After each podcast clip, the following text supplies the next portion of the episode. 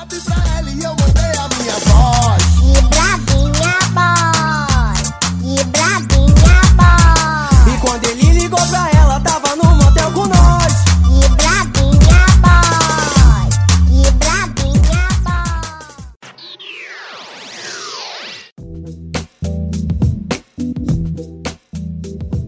Meninos e meninas da internet. Tá começando mais um Que Brava. Quem fala aqui é o Lúcio e hoje, infelizmente, eu tô um pouco só aqui na nossa bancada.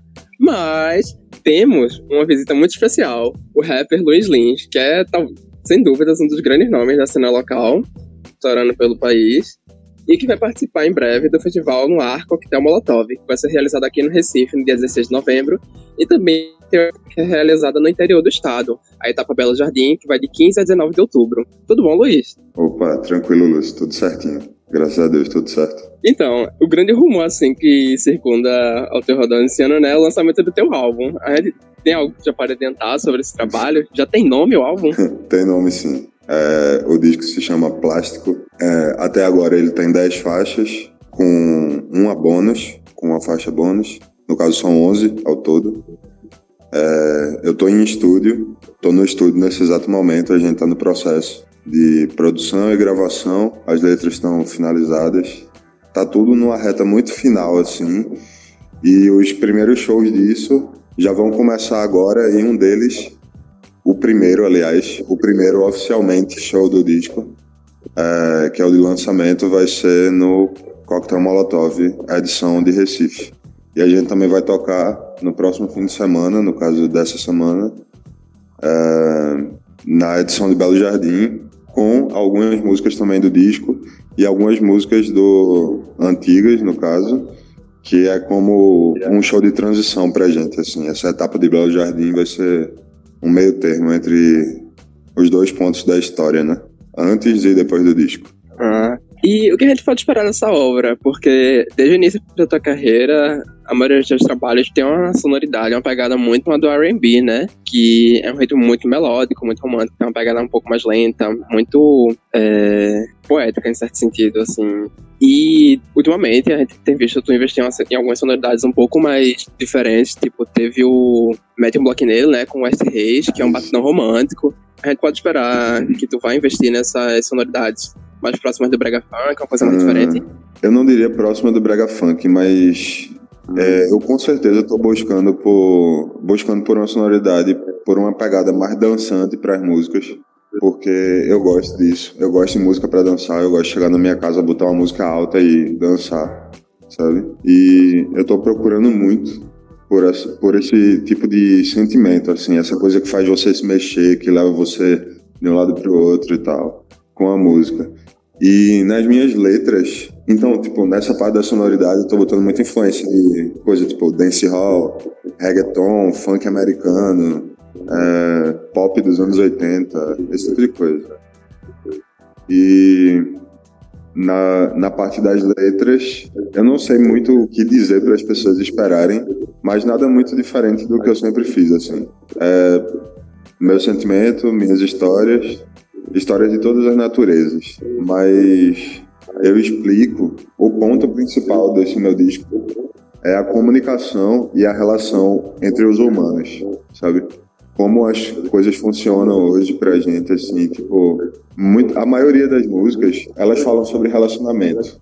E a maioria desses relacionamentos são amorosos mas eles são usados aqui o contexto de relacionamento amoroso ele é usado para falar sobre algo que tem dentro do humano sabe?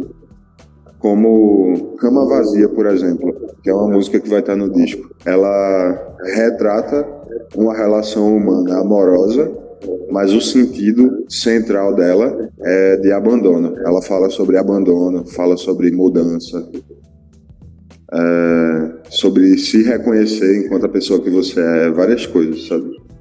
Então, eu acho que se pode esperar algo ideologicamente profundo e com uma sonoridade agradável. E tem alguma obra, algum tipo de leitura, por exemplo, que esteja te influenciando nesse processo criativo? Tá, tá buscando, por exemplo, sei lá, alguma coisa que tu leu, ou são mais experiências vividas assim que tu tá tentando trazer nesse álbum?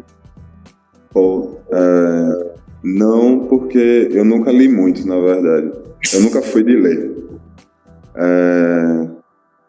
O que eu tenho sacado mais de uns tempos para cá é filme, série, que eu creio que seja uma coisa que tem influência direta. Até porque, tipo, como o meu trabalho ele é em, em base sobre relação humana, filme, série, é, geralmente retrata situações muito diferenciadas assim de relações entre humanos e eu gosto de ver, sabe? Daí eu acho que isso é o que está influenciando mais, mas leitura e até música mesmo não tem influenciado tanto assim. Esse vai ser o teu primeiro álbum de estúdio, né? Bem como o primeiro álbum a ser lançado pela PS Squad, que agora tem um estúdio próprio, né, inclusive. E como tem sido esse processo criativo, tanto, quer dizer, o processo tanto criativo quanto operacional em cima do projeto, tipo, como tem sido trabalhar no estúdio, como tem sido esse momento para a PS Squad como um todo também? Ah, as coisas têm sido bem loucas. É, o processo ele não, não foi tão fluido assim quanto eu gostaria, porque eu entendi muitas coisas sobre mim como profissional fazendo esse disco, sabe? É uma uhum. coisa que está me ensinando muitas coisas assim. E, tipo, eu descobri que eu tenho um processo muito lento. Então isso acabou atrasando um pouco tudo, assim, inclusive para o prazo que a gente pretende botar o trabalho na rua. Então, assim que as letras ficaram prontas, eu falei com o pessoal e ter uma sede física, como tu falou, adianta muitas coisas nesse sentido. Daí a gente tá aqui num, num super intensivo, assim, produzindo sempre, tocando sempre, é, trabalhando em cima das músicas para sair no prazo esperado, que no caso é novembro e tal. Sabe? Mas está sendo muito doido, eu tô aprendendo muitas coisas fazendo isso, sabe? Aprender fazendo é uma coisa bem doida, porque tem a parte da surpresa e a parte da decepção, sabe? A parte de você bater a meta e de você também se frustrar porque não bateu, ou de você ultrapassar, tem todo um fator surpresa envolvido quando você nunca fez uma coisa e está fazendo pela primeira vez. Então é muito doido. E eu creio que para os meninos também seja, seja no mesmo pique, sabe? Para a galera da fazer assim como um todo, seja o mesmo, o mesmo, o mesmo sentimento de primeira experiência, de primeiro pé no terreno. Assim. É, como tu avaliaria esse ano de 2019 como um todo, profissionalmente? Assim, no momento que tu. Como tu observa esse momento da tua carreira agora e. O ano, o ano como um todo é um momento de, sei lá, muito crescimento, como eu falei, pelo processo do disco e tal e principalmente de muita mudança, de autodescobrimento, porque eu estou entendendo muitas coisas sobre mim em todos os âmbitos da vida e o profissional ele não fica de fora, sabe? Então, muita um grande fluxo de sentimentos assim rolando em relação a isso. E eu estou tentando ficar de boa no meio disso para lidar com as coisas da melhor forma não sei como me sentir sobre a minha carreira e, para ser bem sincero, eu não penso muito nela e eu sei que isso é um grande erro. Mas eu creio que as coisas vão bem, assim, e vão ficar bem em algum momento se não estiverem. Sabe? Uhum. Porque as coisas são assim. É, inclusive, era algo que eu ia perguntar sobre as expectativas, ou pelo menos as ambições que tu teria com esse novo trabalho agora e agora que tu falou isso, né? Tipo, tá fazendo um trabalho sem grandes pretensões e deixar fluir mesmo. É, é. Tipo, tudo, tudo meu, ele é assim, todo, todo trabalho meu acontece muito dessa forma, é uma coisa sem pretensão, é uma coisa pelo prazer de fazer, sabe? E essa é a minha maior ambição em relação a esse trabalho. Pode parecer até uma parada de papo, sabe? Uma parada clichê, mas não é, é sério. Eu tô fazendo esse trabalho pelo prazer de fazê-lo.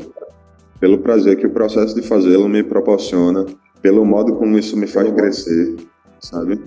E pela minha oportunidade de tanto representar outros iguais a mim, enquanto a pessoa que eu sou, enquanto indivíduo social que eu sou, de representar outros iguais a mim, de contar um pouco da minha história, de falar como eu me sinto, de trabalhar com meus amigos, sabe?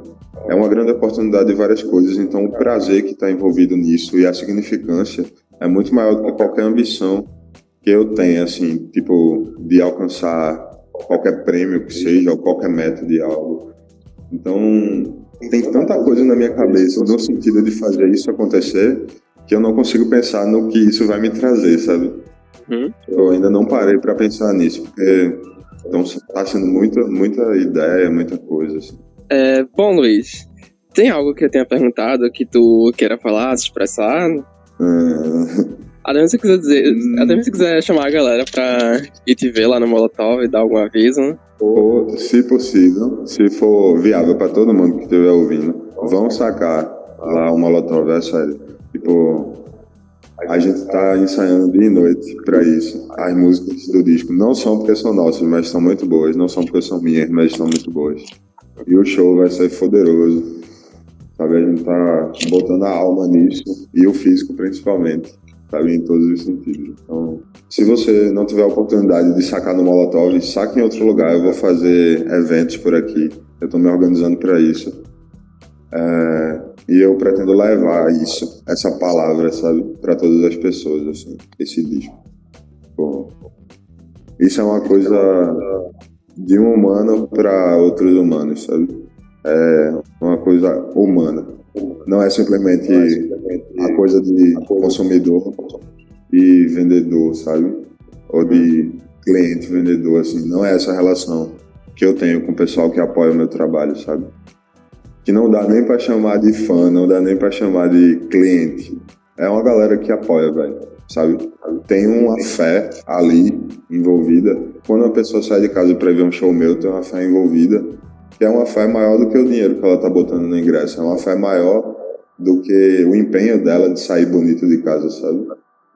Tem uma, uma relação fina de humano para humano, de mim para com aquela pessoa. E as pessoas reconhecem isso e por isso elas continuam me apoiando e continuando do meu lado, sabe? E esse trabalho é para elas. Esse trabalho é para mim, logo é para elas, sabe? É isso que eu tenho a dizer. Uma última pergunta. É, talvez, não sei se você pode anotar isso pra gente agora, mas a Bela Carron, que também faz parte da PS Squad, a gente pode esperar uma participação dela nesse álbum? É... hum... Esse álbum, esse álbum, ele não. Eu acho que eu nem devia dizer isso, mas esse álbum ele não vai ter nenhuma participação. Ah, chocado. nenhuma. É tipo. Vai ser uma coisa mais intimista. Uhum. Depois, talvez eu lance um trabalho só com participações, mas para esse primeiro eu achei psicologicamente e emocionalmente mais confortável é, só ter letra minha, sabe? É, bom, Luiz, primeiramente eu agradeço pela, por ceder a entrevista, por ceder é, a disponibilidade de tempo para vir conversar um pouco com a gente sobre esse trabalho. E desejar muita sorte nesse, no lançamento do álbum, no futuro da carreira aí. E é isso. Vou precisar. E valeu, obrigado, de verdade, pela oportunidade de falar e tal. A imprensa é importantíssima, sabe? E eu adoro. Obrigado pela oportunidade de me falar, de dizer como é que tá sendo, porque tá sendo muito doido mesmo. E quando eu sair do trabalho, você vai ver isso, sabe? Talvez você escute de novo essa parada que a gente conversou e, entenda muito mais do que eu falei, assim. Uhum. A gente que agradece a sua presença. Para você que tá ouvindo, lembre de seguir o Caixa de Brita nas redes sociais. A gente tá lá no facebook.com.br Caixa Brita, Twitter e Instagram, arroba Caixa Brita. E também tem o site da gente lá, o www.caixadebrita.com, onde além dos podcasts, você também pode sacar alguns textos, resenhas, críticas de álbum.